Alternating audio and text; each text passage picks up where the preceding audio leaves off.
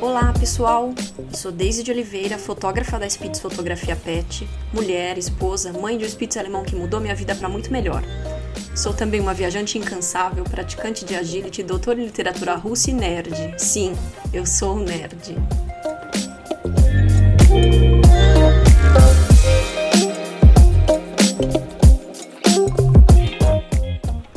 Sejam muito bem-vindos.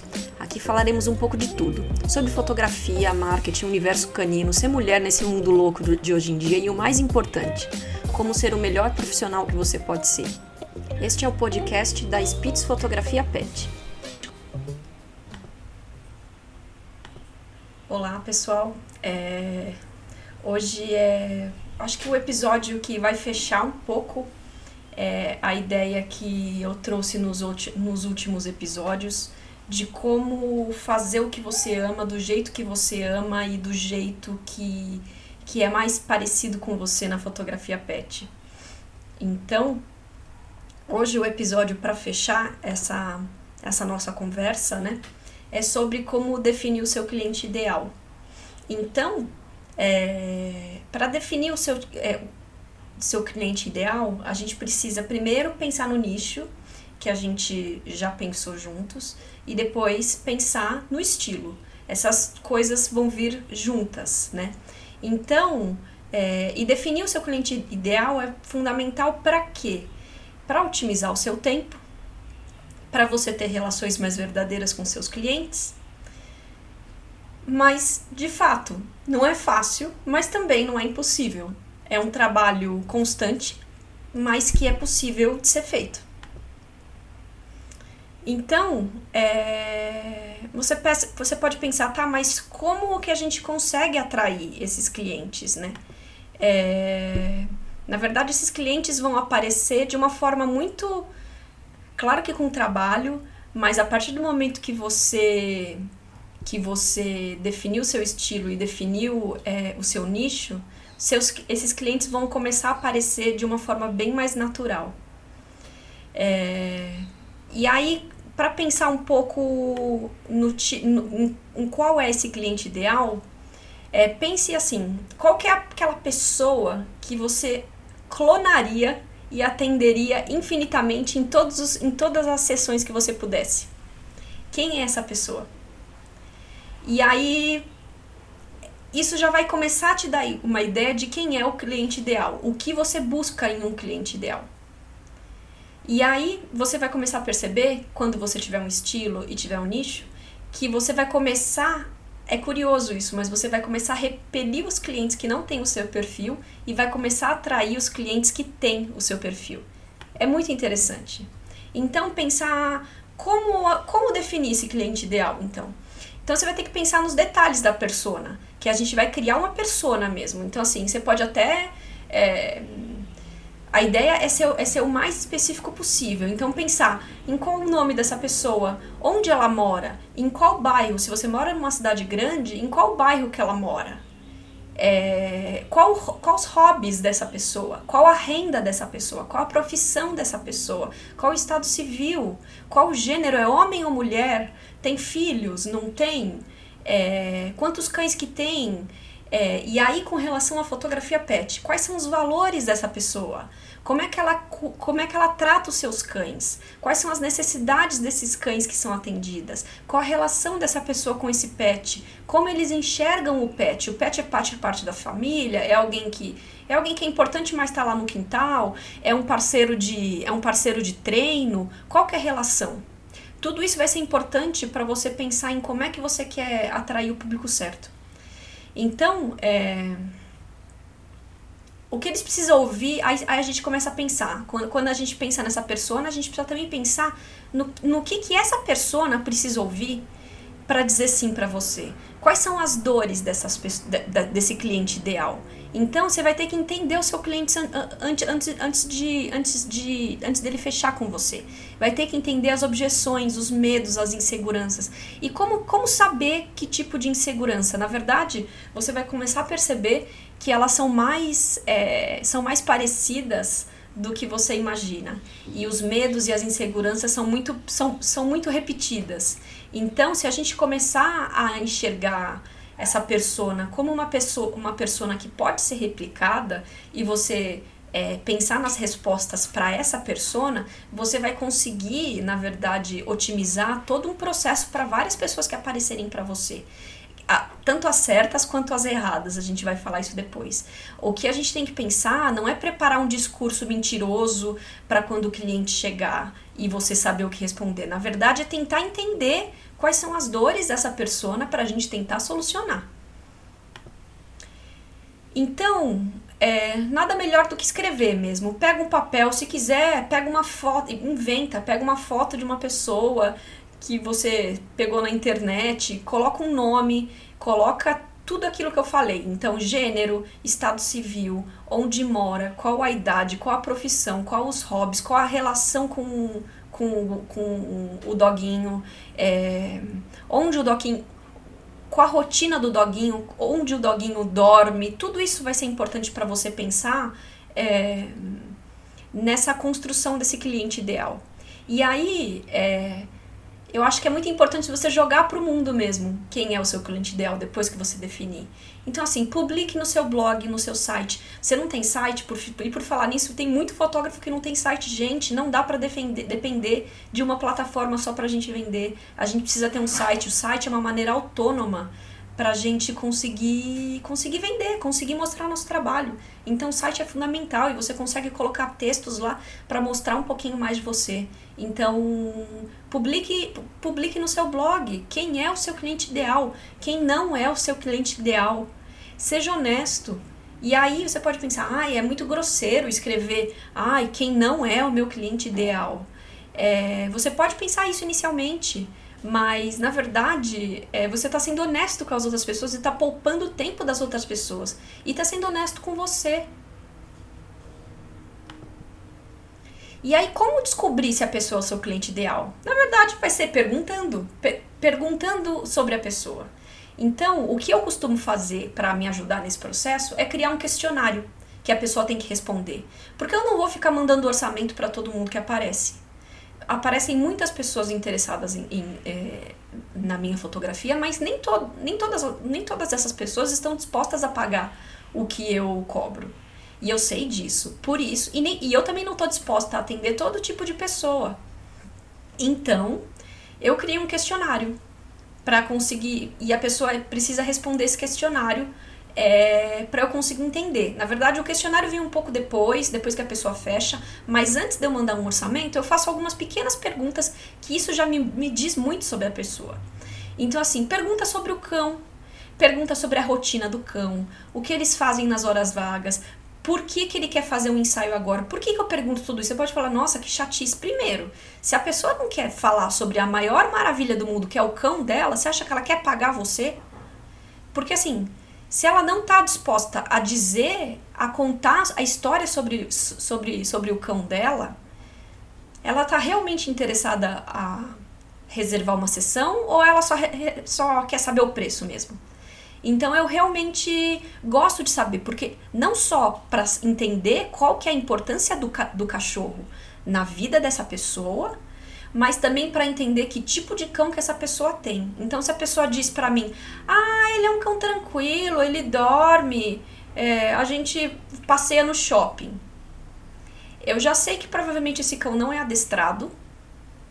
Esse cão não está acostumado a ir para parques, então pode ser que ele seja reativo, ou pode ser é, que ele chegue no parque e ele fique tão deslumbrado que ele não consiga se concentrar. Então essas pequenas coisas já, já te mostram que tipo de cachorro essa pessoa tem, mesmo que ela não te diga que ah, ele não foi adestrado, que ele fica louco quando ele chega no parque, você vai saber por essa pequena entrevista. É, você vai perguntar o que, que eles fazem nas horas vagas para entender um pouco isso. Ah, se a pessoa fala, ah, é porque ele, ele fica no daycare, você fala, bom, se fica no daycare, ele pelo menos tem um gasto de energia, mas talvez não seja adestrado também. Ah, ele faz agility, então você já, você já sabe que é um cachorro que é adestrado, que sabe sentar e ficar. Isso vai te ajudar para você já planejar a sua sessão e também ver se esse cliente é um cliente que você quer atender ou não. Então, por que, que essa pessoa quer fazer um ensaio agora? É importante perguntar por quê? Porque chega gente, tá muito, muito tem muitas pessoas agora chegando é, para pedir orçamento para mim, é que elas estão criando marcas de roupinhas de cachorro. Só que elas não dizem isso. Elas chegam com, elas chegam com uma pergunta assim: "Ah, eu queria saber de tirar foto dos meus, meus cachorros de roupinha". Primeiro que eu não tiro foto de cachorro de roupinha. E segundo que se for para a sessão comercial, a gente tem que cobrar mais. Então, é preciso saber esse tipo de coisa. Então, para que, que você quer essas fotos? Porque às vezes a pessoa quer usar porque ela tem um daycare, por exemplo, ou ela é adestradora, ou ela é dona de canil. Você não sabe. E elas não avisam logo de cara essas pessoas. Elas, de, elas chegam falando só que quer foto. Muitas, muitas pessoas eu acho que nem é de má fé, porque elas realmente não sabem que existe, existem diferenças. Então, vai de você também entender, antes de mandar um orçamento, antes de entender o que esse cliente quer, é, perguntar essas coisas para poder afunilar. Então, por que, que você quer fazer um ensaio nesse momento? Aí a pessoa vai dizer, ah, é porque eu quero fazer, eu quero colocar um, um outdoor um, um, na, no, meu, no meu pet shop. Aí você fala, ah, então é uso, é uso comercial. Ah, é porque meu cachorro tá muito velhinho, tá morrendo. Você já sabe que tem uma certa urgência.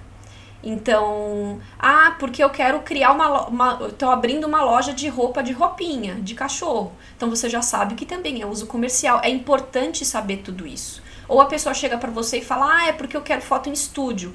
E eu, por exemplo, não ofereço foto em estúdio. Então a pessoa primeiro não olhou nada, porque eu nem tenho foto em estúdio. Acho que eu tenho uma ou duas fotos em estúdio no meu no meu Instagram, no site eu tenho só a minha foto de da home que sou, sou eu e o Vust, não tenho mais.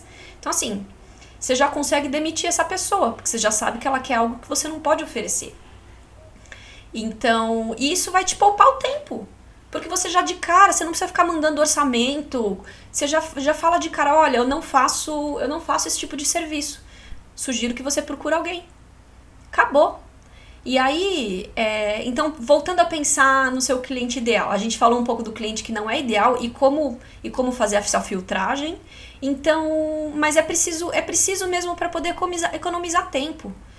E aí fique sempre na memória desses seus clientes preferidos, o que eles têm em comum. Isso vai te ajudar a criar esse cliente ideal. Aí você pensa, tá, ok, eu defini meu tipo, meu cliente ideal e agora?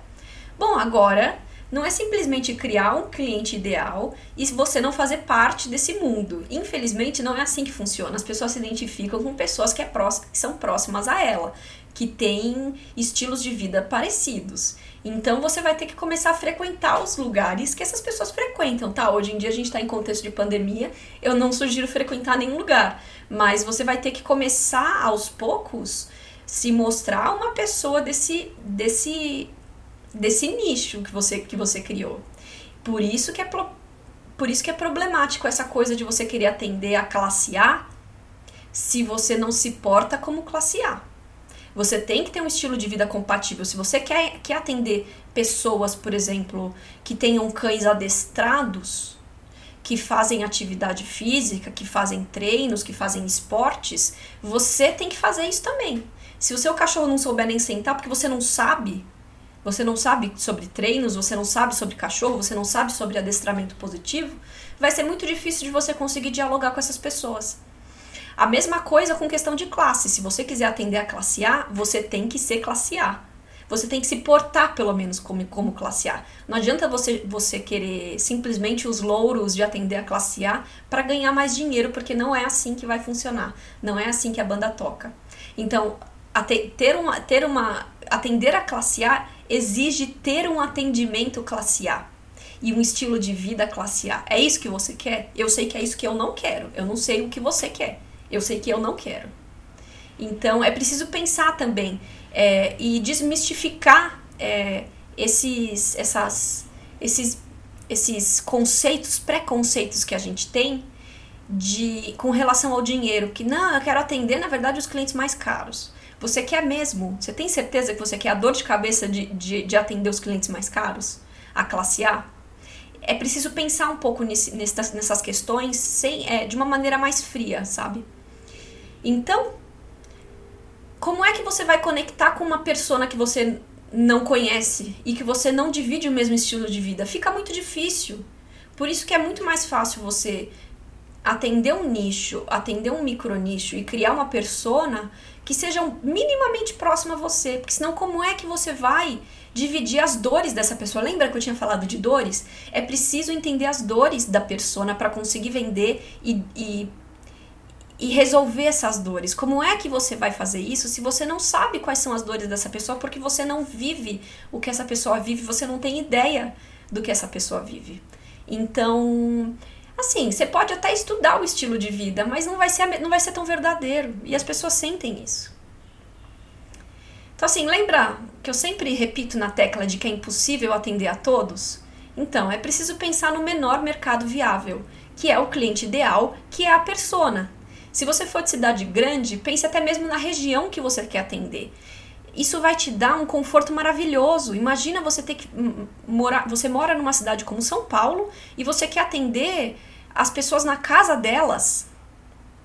Eu acho muito complicado, porque primeiro, as pessoas vão querer pagar menos, porque elas porque elas, ah, eu tô eu tô aqui em casa, é rapidinho você tá indo para casa de uma pessoa, ainda mais agora num contexto de pandemia, que eu acho mais complicado ainda você entrar na casa de pessoas, mas tirando essa questão, você vai ter que se deslocar por pelo menos uma hora ida, uma hora volta, porque a gente está falando em São Paulo. No mínimo você vai ter um, duas horas de deslocamento. Ou seja, provavelmente você não vai conseguir fazer outra sessão no dia, você vai ter essa sessão e acabou. Você está ganhando o suficiente para diluir isso nas suas horas? Então, eu acho muito mais fácil, muito mais saudável a gente atender por regiões. Porque, a, além disso, se você atender por região, você vai, você, vai ser mais fácil você encontrar o seu nicho, a sua persona. Porque você vai ter a cliente de, da classe social que você quer atender ali naquele lugar. Lembra que é, persona não é só classe social, tem estilo de vida e tudo mais, mas você vai conseguir otimizar a sua vida se você estiver num momento que você está se sentindo muito sobrecarregada, cansada e tudo mais, talvez uma opção seja essa. Você atender em poucos parques da cidade. Eu sei porque eu comecei atendendo no Ibirapuera, no Vila Lobos e na USP, é, enfim, em outros parques, e logo, logo eu desisti da ideia. Porque, primeiro, Ibirapuera você chega, você demora meia hora para conseguir lugar para estacionar. De final de semana é lotado de gente, é lotado de cachorro. Você vai trabalhar mais, você vai sofrer mais para conseguir chamar a atenção daquele cachorro em um, em um, em um dia que vai estar tá lotado de gente. É isso que você quer? Então, assim, é preciso definir o seu o, que, o plano de negócio, o que, que você quer para o seu negócio. Se você acha que tudo bem você se deslocar, tudo bem. Para mim, eu tô fora.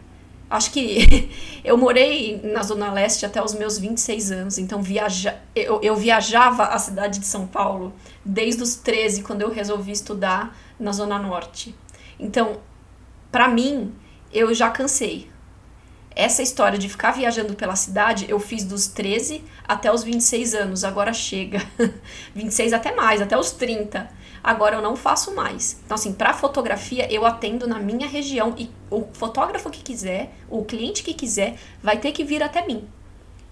Eu, eu decidi assim, por melhor qualidade de vida, para atender melhor o meu cliente e por saber muito melhor do que, o, do, que, do que o meu cliente o que eu preciso para minha fotografia e o que o cachorro precisa para estar tá tranquilo. Então, escolhi um parque pequeno, um parque sem distração é, para a gente conseguir as melhores fotos com um cachorro confortável. Eu não quero fazer em um lugar que seja confortável para o cliente, mas desconfortável para o cachorro. O que me importa é sempre o cachorro. Então é preciso pensar nisso. E aí eu descobri minha persona. Então é aquilo que eu falei. Vai criando textos no seu blog para dividir as dores, as dores dessa persona no seu público. Quais são as perguntas mais frequentes que essas pessoas fazem quando elas pedem um orçamento para você? Transforme aquilo em texto. Transforme aquilo em postagem no Instagram. Transforme aquilo em stories. Vá fazendo esse tipo de coisa que você vai começar a, a, a mostrar para esse, esses clientes que você é a pessoa ideal. Então vai postando essas informações que essas pessoas achariam relevantes não só sobre as dores delas, mas tudo que, que, que reflete o mundo, o mundo dos cachorros. Então, lembra que eu disse que se você quer ser fotógrafo de cães, você tem que viver cães? Então, se você vive realmente cães, você vai ter uma sugestão de um brinquedo bacana, você vai ter uma sugestão de um treino legal que você fez, você vai ter uma sugestão de um, de um suplemento alimentar, você vai ter dicas para dar do mundo, do universo do cachorro.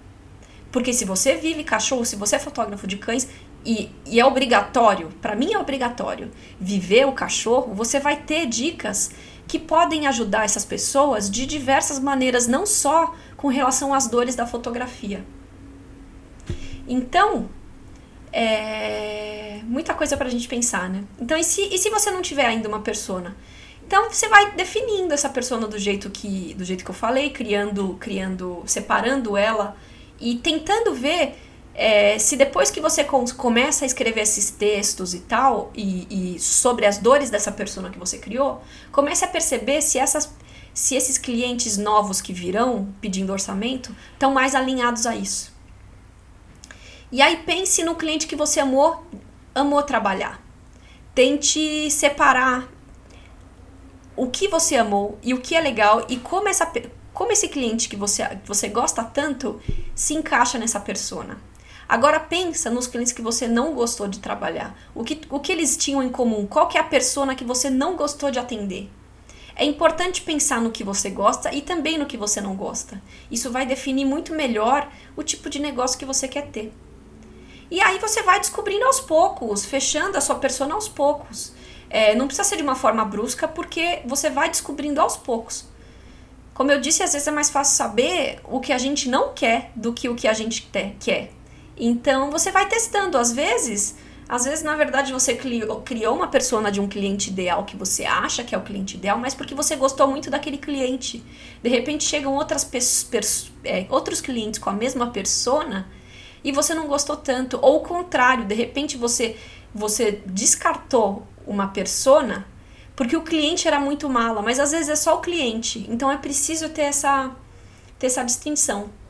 E aí, qual que é o resultado de ter um cliente ideal? Bom, você vai ter mais prazer no seu trabalho. É a mesma coisa que quando você encontrar o nicho e o estilo. Você vai ter mais prazer, vai ser mais feliz. Os seus clientes vão começar a procurar você. Vai ser mais fácil planejar textos e postagens para as redes sociais, porque você já vai saber o que eles precisam. E nisso vai ser mais fácil planejar tudo. Vai ser mais fácil fazer um plano de ação é, de redes sociais, de marketing e tudo mais, porque você já sabe o que eles querem.